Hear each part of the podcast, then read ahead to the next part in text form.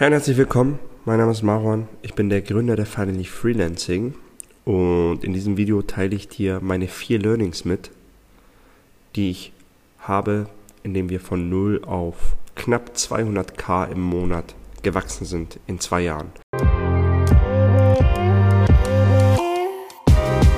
Hallo und herzlich willkommen zum Finally Freelancing Podcast, dem Podcast für Freelancer aus der Kreativ- und Digitalbranche. Wir helfen nämlich genau diesen Freelancern, sich von der Zeit gegen Geldkette zu lösen, um planbar und verlässlich Neukunden zu gewinnen.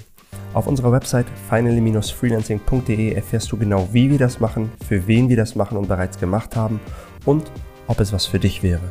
Folge uns zusätzlich auf Instagram unter finally-freelancing für tägliche Behind-the-Scenes-Aufnahmen und Quick-Tipps, die du direkt umsetzen kannst. Und jetzt freue ich mich sehr auf dich und wünsche dir viel Spaß bei unserer heutigen Podcast-Folge. Let's go! Im Februar 2022, also im letzten Monat, haben wir unseren Rekordmonat von 198,3 K, also 198.000 Euro, 198.300 Euro umgesetzt. Und ich teile dir mal meine vier Learnings mit, denn ich erinnere mich sehr gut, als ich bei 10, 20 oder sogar 30 K Monate war, war es extrem schwer, mir vorzustellen, wie es ist, 100, 150 oder geschweige denn 200.000 Euro Monate zu haben. Und mir sind da vier Dinge ins Auge gesprungen, die ich dir in diesem Video mitteilen möchte. Ready? Sehr gut. Punkt Nummer eins. Ganz wichtig. Alle wollen mehr Sales, alle wollen mehr Umsatz. Das fängt alles mit deinem Offer an. Du brauchst ein geiles Offer. Websites für KMU ist kein geiles Offer. Kompli äh, anspruchsvolle WordPress-Websites ist kein geiles Offer. Das heißt, du brauchst ein geiles Offer. Wenn du einem Eskimo Kühlschränke verkaufen willst, willst, ist es extrem schwer, Kunden dafür zu bekommen. Es ist extrem schwer, Leads dafür zu bekommen. Wenn du in einen roten Ozean gehst, wo alle anderen sagen, hier ich, ich, ich, ich, ist extrem schwer, Kunden dafür zu gewinnen. Verkaufe kühles Wasser in der Wüste statt Kühlschränke im Nordpol. Das ist ganz, ganz, ganz wichtig. Und viele sagen dann immer, ja, aber ich muss dann, muss ich da alles anders machen? Nein, musst du nicht. Wir haben mit bald knapp 300 Kunden, also jetzt knapp 300, bald über 300 Kunden zusammengearbeitet. Und wenn ich sage, hab ein geiles Offer, geht es viel mehr um die Verpackung des Offers, als was sich da drin befindet. Denn, mal angenommen, du machst für deine Zielgruppe, hast du, bietest du Websites an und da drin kommt auch SEO und ein Content Marketing Plan vor und Social Media Marketing. Aber du bist in der Außendarstellung, ich mache Websites. Das ist weniger sexy, als wenn du sagst, hey, ich mache SEO, die Artikel recycle ich in einen Contentplan. Diesen Contentplan werde ich für deinen Marketingplan noch ausführen auf deine Marketingkanäle, Instagram und so und so. Das heißt, der Fokus ist anders gesetzt und dadurch ziehe ich einfach ganz andere oder dadurch ziehe ich stärker an und habe eine stärkere Anziehung in meiner Außendarstellung. Das ist ganz, ganz wichtig. Damit fängt alles an. Das ist super, super wichtig. Wenn du ein weiterer bist, der was anbietet für Coaches, Berater und Dienstleister, äh, bist du schon in einem recht roten Ozean. Das ist natürlich sehr, sehr schwer, irgendwie was, irgendwas zu machen. Oder wenn du weiter bist, der, der Online-Shops macht für alles und jedermann, mh, hm, wirst du es schwieriger haben. Das heißt, ein geiles Offer ist super wichtig. Punkt Nummer zwei. Deine Ticketpreise müssen stimmen. Das heißt, dein Customer Lifetime Value muss stimmen. Ich nehme dann immer das Beispiel. Stell dir vor, du, mal angenommen, du willst 100.000 im Monat machen.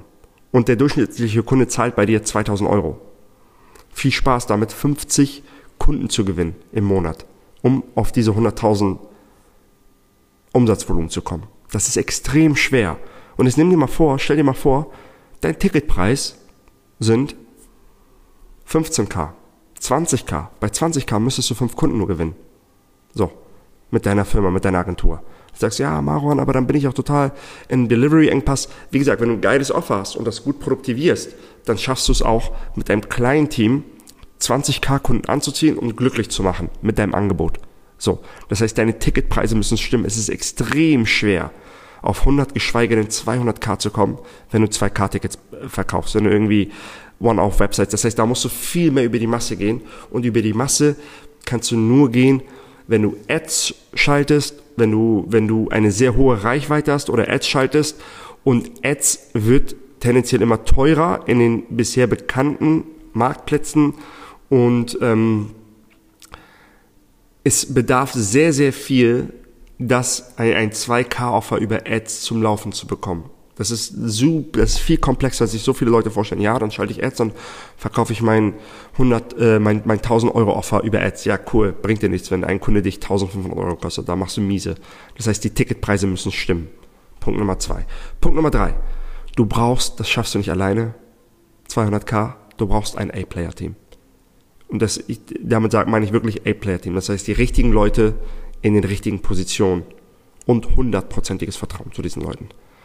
Wenn, wenn du Durchschnitt machen willst, ne, und ich mit 200k meine ich jetzt bei 40, 50-prozentigen Margen.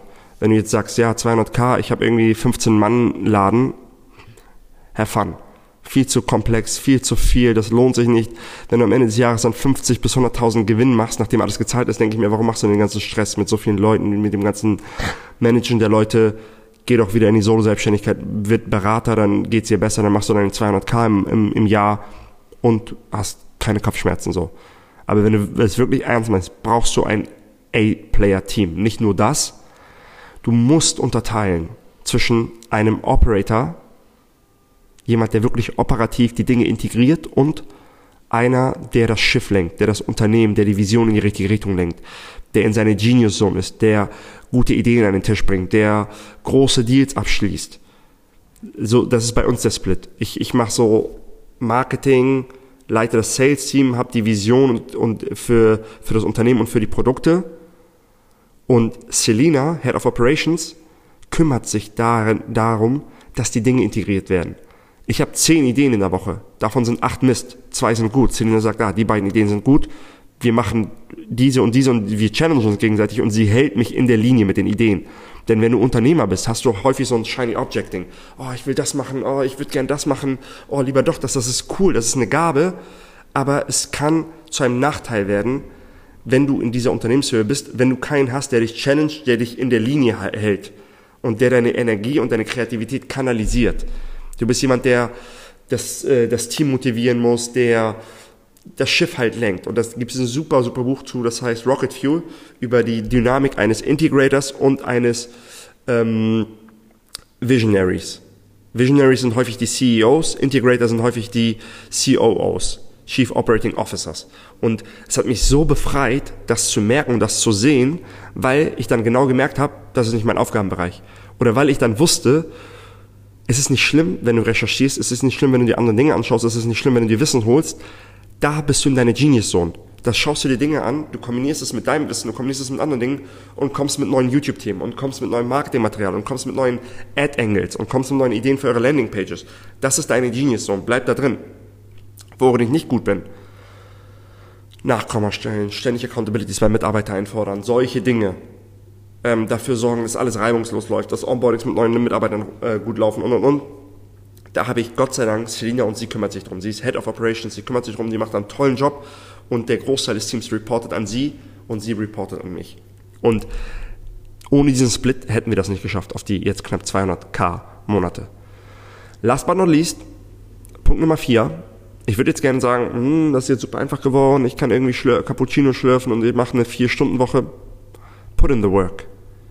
Ich bin in, in diesem Monat wirklich aufgestanden um 5 Uhr, habe straight gearbeitet, von 5 bis 9. Dann hatte ich mein erstes Meeting, also vier Stunden Deep Work. Dann hatte ich mein erstes Meeting mit dem Sales Team.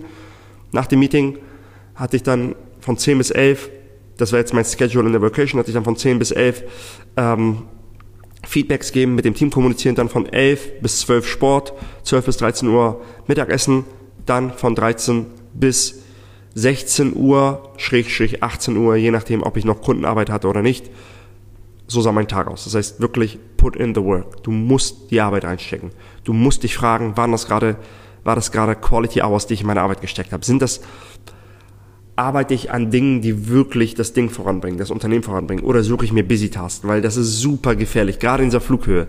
Du hast diese Flughöhe nicht erreicht, weil du Däumchen drehst, sondern ähm, du hast ja recht, weil du die Arbeit reingesteckt hast. Und da musst du die Arbeit reinstecken, da musst du die extra Meile laufen. Und da musst du ähm, ja wirklich Quality Hours, wirklich Deep Work Zeit in das Unternehmen stecken, arbeiten, dich an haarigen Problemen festbeißen, diese Probleme lösen, kreativ sein, was diese Problemlösung angeht.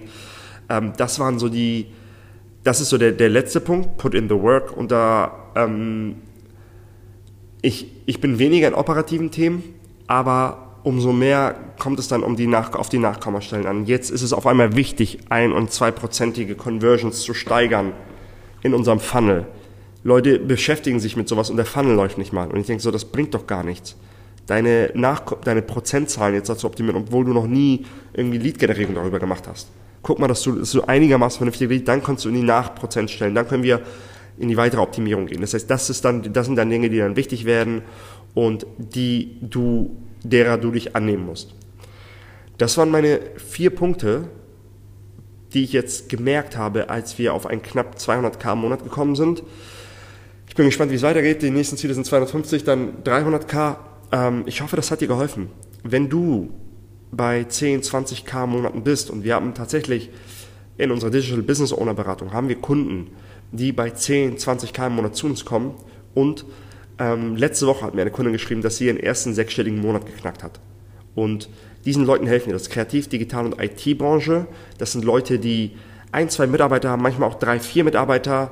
Wir haben auch Leute, die zehn Mitarbeiter haben und mehr als zehn, das ist eher die Ausnahme. Das ist so von null bis zehn Mitarbeiter, Kreativ-, Digital- und IT-Branche und wollen wirklich auf sechsstellige Monatsumsätze kommen. Dabei aber profitabel sein. Mit profitabel sage ich mindestens das Minimum 30 bis 50 prozentige Profitabilität haben. Das heißt, wenn du mal so eine Million umsetzt am Ende des Jahres, dass du auch mal eine halbe Million Gewinn hast. Alles andere lohnt sich meiner Meinung nach nicht. Der ganze Stress, wenn du sagst, okay, ich mache eine Million Umsatz oder eine halbe Million Umsatz und habe jetzt irgendwie 30k Gewinn gemacht, finde ich, lohnt sich nicht. Und wenn du das auch so siehst und sagst, ey, cool, ich fühle mich gerade angesprochen, ich bin in der Branche, stell uns gerne einen Termin ein, finally-freelancing.de. Wir schauen, wie es bei dir aussieht, wo du möchtest und wenn wir was Sinnvolles dabei, dazu beitragen können, sagen wir dir einfach upfront, was wir machen würden, anhand unserer Erfahrung von jetzt knapp 300 Kunden. Entweder du nimmst die Info, setzt das für dich um oder sagst, ey, da ist echt was dran, habt ihr nicht Lust, mich zu begleiten, zu unterstützen, dann können wir auch sagen, ob und wie das passieren kann. Nichtsdestotrotz hoffe ich, dass, Videos, dass das Video dir gefallen hat. Lass ein Like da, kommentiere gerne, wenn du Fragen dazu hast. Wenn du Fragen zu bestimmten Themen hast, wenn du Ideen hast zu anderen Videos, ähm, schicke das gerne jemandem weiter. Das hilft uns unheimlich, wenn du kommentierst, uns abonnierst. Und Danke für deine Zeit. Wir sehen uns beim nächsten Video. Ciao, ciao. Wenn du es bis hierhin geschafft hast, gehe ich davon aus, dass dir die heutige Episode gefallen hat. Bewerte uns bitte auf iTunes, Spotify oder dem Medium, auf dem du diesen Podcast gerade hörst. Teile diese Folge auch gerne mit einer Person, die genau diese Message gerade braucht. Auf finally-freelancing.de slash Termin beschreibe ich genau meine 3-Schritte-Strategie für einen effektiven Stundensatz von bis zu 500 Euro als Freelancer. Schau dir das Video an und implementiere diese Methoden schon heute in deine Selbstständigkeit. Ich wünsche dir einen schönen Tag und freue mich, wenn du das nächste Mal einschaltest beim Finally Freelancing Podcast.